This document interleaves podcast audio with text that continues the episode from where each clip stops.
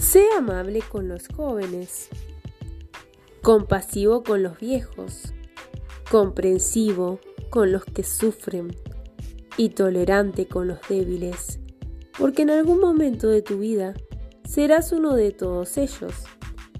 Tú puedes.